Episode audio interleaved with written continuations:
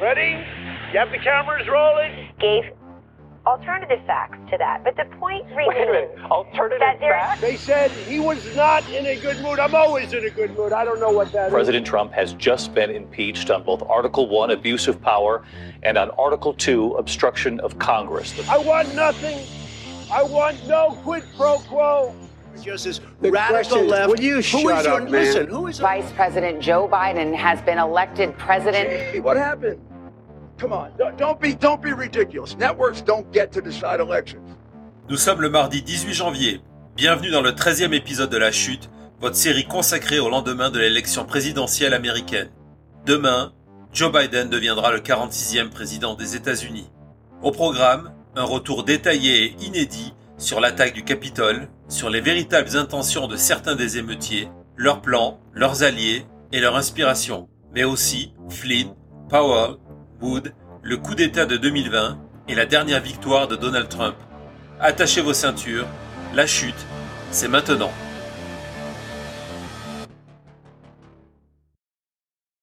« 24 heures. Demain. Mercredi, Joe Biden prêtera serment et deviendra le 46e président des États-Unis, bouclant le compte à rebours qui a débuté chaque épisode de notre série.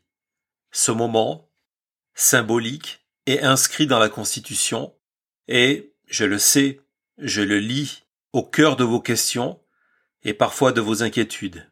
Autant y répondre tout de suite. Je ne pense pas que nous assisterons à des mouvements semblables à celui du 6 novembre.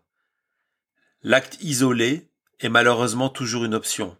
J'espère que cela ne sera pas le cas et que sur le coup de midi, l'Amérique commencera enfin à tourner la page.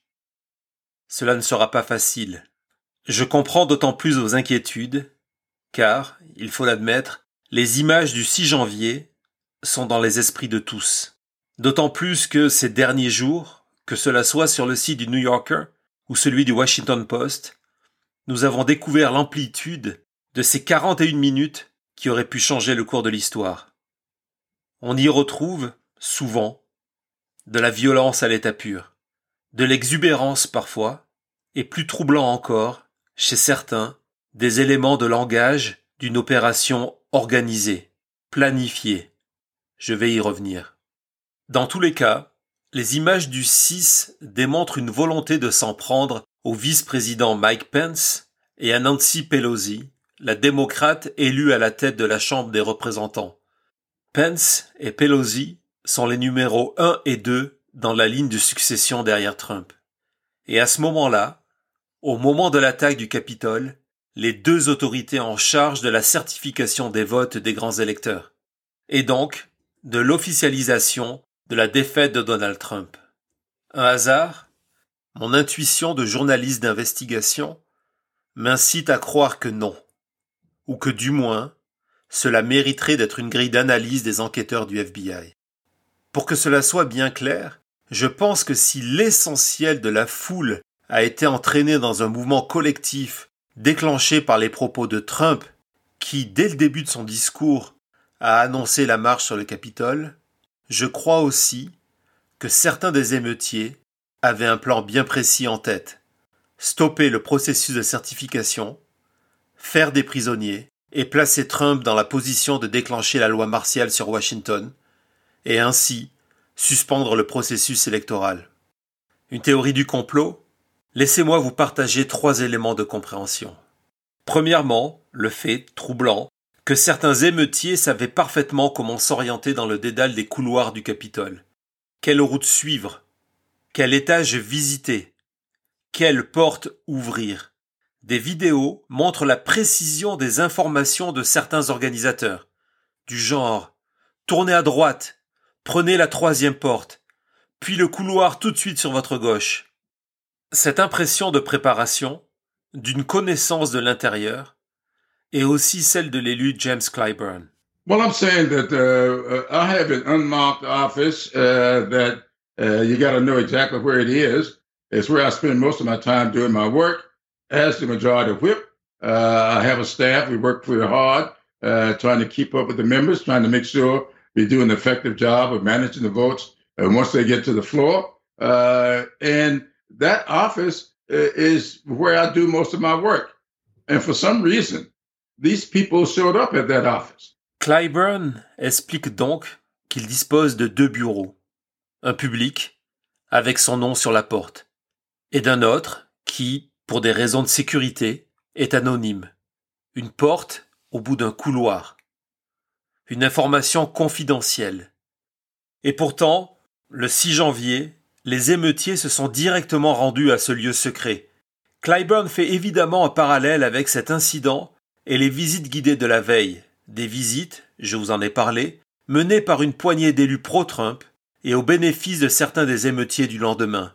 Des visites qui sortent de l'ordinaire car justement, Covid oblige, cette activité n'était plus pratiquée au Capitole.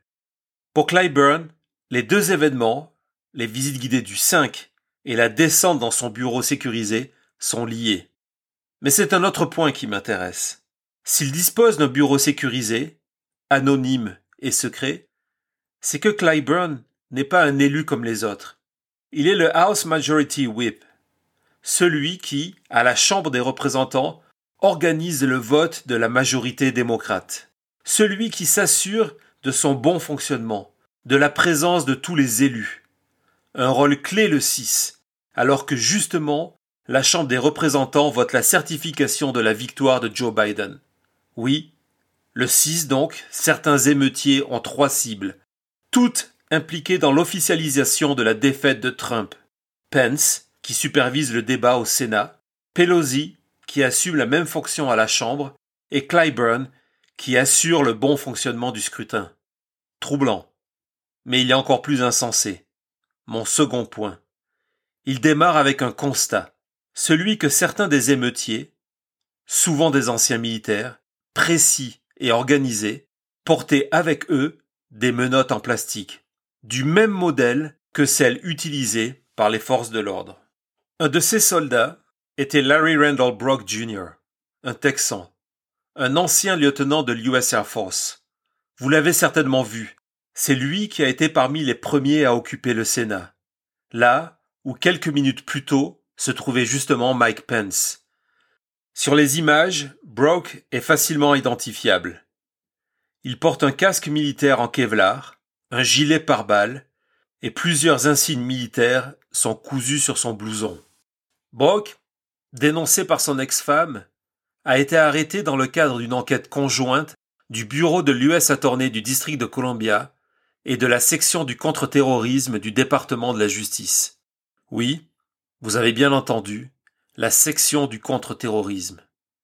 Il y a quelques jours, le procureur en charge du dossier a confié que si Broke disposait de menottes, c'est parce que son intention était bien de faire des prisonniers, de prendre des otages.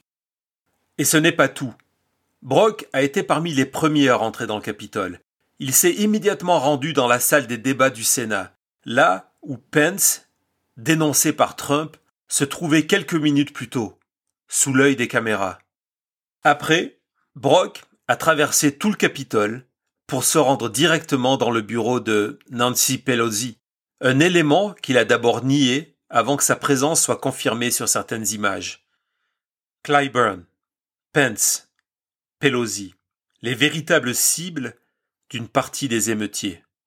Vous venez d'entendre le témoignage de James Clyburn, de découvrir le parcours et les intentions de Brock, qui est aujourd'hui poursuivi par la section du contre-terrorisme.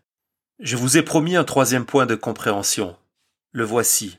En introduction à ma présentation, je vous disais, je pense que si l'essentiel de la foule a été entraîné dans un mouvement collectif, déclenché par les propos de Trump, qui dès le début de son discours a annoncé la marche sur le Capitole, je crois aussi que certains des émeutiers avaient un plan bien précis en tête.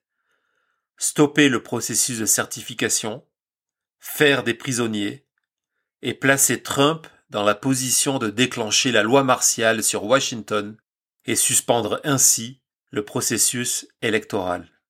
Ce plan, complètement fou n'est même pas un secret. Il a été discuté, plus ou moins publiquement, par les partisans les plus extrémistes du président. Sur Parler, bien sûr, ce réseau social fréquenté par la communauté MAGA, mais aussi par des membres de l'entourage de Trump. Je pense ici au général Flynn, l'ancien conseiller du président, et aussi aux deux avocats du Kraken, Sidney Powell et Lynn Wood. On pourrait souligner au passage que Powell, Wood et Flynn affichent et assument leur appartenance au mouvement QAnon. On pourrait. Par contre, il faut dire que tous les trois étaient partisans du recours à l'armée afin d'instaurer la loi martiale. Et surtout, de la suspension du processus constitutionnel, exactement comme certains émeutiers souhaitaient le faire en visant Pence, Pelosi et Clyburn. Mais il y a plus important encore. Flynn et Powell sont venus défendre cette option directement à Trump, à la Maison Blanche, à plusieurs reprises à partir du 19 décembre. C'est un fait public et prouvé, où, face à Trump, flirtant avec l'idée de suivre les options présentées par Powell, les conseillers du président ont dû faire jouer de toute leur influence pour éviter qu'il cède. Est-ce que tout cela veut dire que certains des émeutiers du 6 janvier exécutaient un ordre donné par Trump ou par Flynn? Non, sûrement pas. Mais ils tentaient d'appliquer une idée propagée par Trump et ses alliés depuis le mois de décembre. Ils tentaient de changer le cours de l'histoire dans le cadre d'un scénario défendu sur Twitter, Parler, Newsmax et OAN, d'un scénario dont les deux derniers discours de Trump se faisaient écho. Vous le savez, je le dis depuis les premiers épisodes de la chute, les États-Unis ont été victimes d'une tentative de coup d'État. Pas le 6 janvier, mais depuis des mois. Un coup d'État qui s'est déroulé sous nos yeux, mais que nous n'avons pas vu. Pourquoi? Parce que notre perception est faussée. Dans notre inconscient collectif, un coup d'État est une tentative violente de prise du pouvoir, un événement soudain, préparé dans le secret par ses conspirateurs.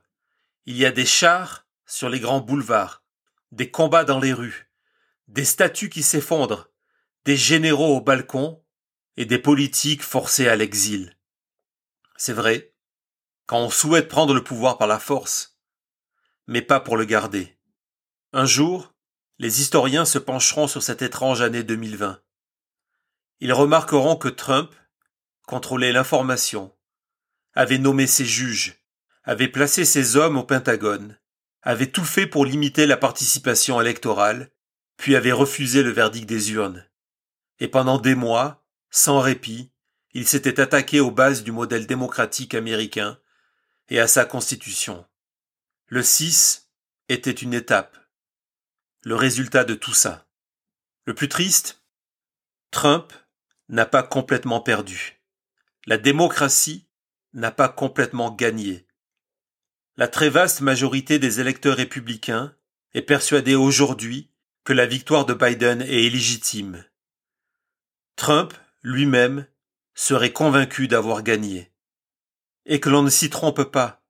Il quitte Washington sur deux victoires, celle de l'image et de l'avenir. Elles sont intimement liées. Washington est aujourd'hui une ville en état de siège. 25 000 soldats sont dans les rues. La circulation est interdite. La fête populaire de la victoire de Biden, déjà limitée par la Covid, n'aura pas lieu. Trump, qui n'a jamais appelé son adversaire pour le féliciter, qui n'a jamais reconnu directement la victoire de Biden, ne sera pas là pour accueillir son successeur et donner au pays une image d'unité et de confiance dans son futur. Ce n'est pas le fait du hasard. Trump installe déjà la présidence Biden dans une narration de l'illégitimité, pour mieux préparer son retour, en vainqueur. C'est la chute, et elle continue demain. Retrouvez la chute sur Twitter, at William Raymond. Hashtag la chute sur YouTube, sur Apple Podcast, sur Spotify et sur votre plateforme préférée. La Chute, un programme produit par Thomas Raymond.